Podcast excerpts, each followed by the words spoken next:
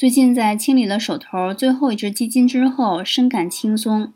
投资过于分散，有时候也是拆散精力的。之后就买了一些银行理财，通常是分活期和定期，总体利息确实少了很多，但至少比股票、基金有确定性。有时候你买了两三年的基金，也不见得有半毛的收益，反而亏回去。手头现在两个 P2P 中，橘子理财仍然很坚挺。到期付款还没有任何拖延呢。有同学留言问说，现在要不要继续购买？我建议大家年底之前谨慎做各种投资选择，先度过 P2P 批量倒闭的风险期再说。另外一个 P2P 呢，已经出现了买的人特别少，到期提现的人多。像我有一笔三万，已经要等到二零一九年了，足足给推迟了半年的取现期。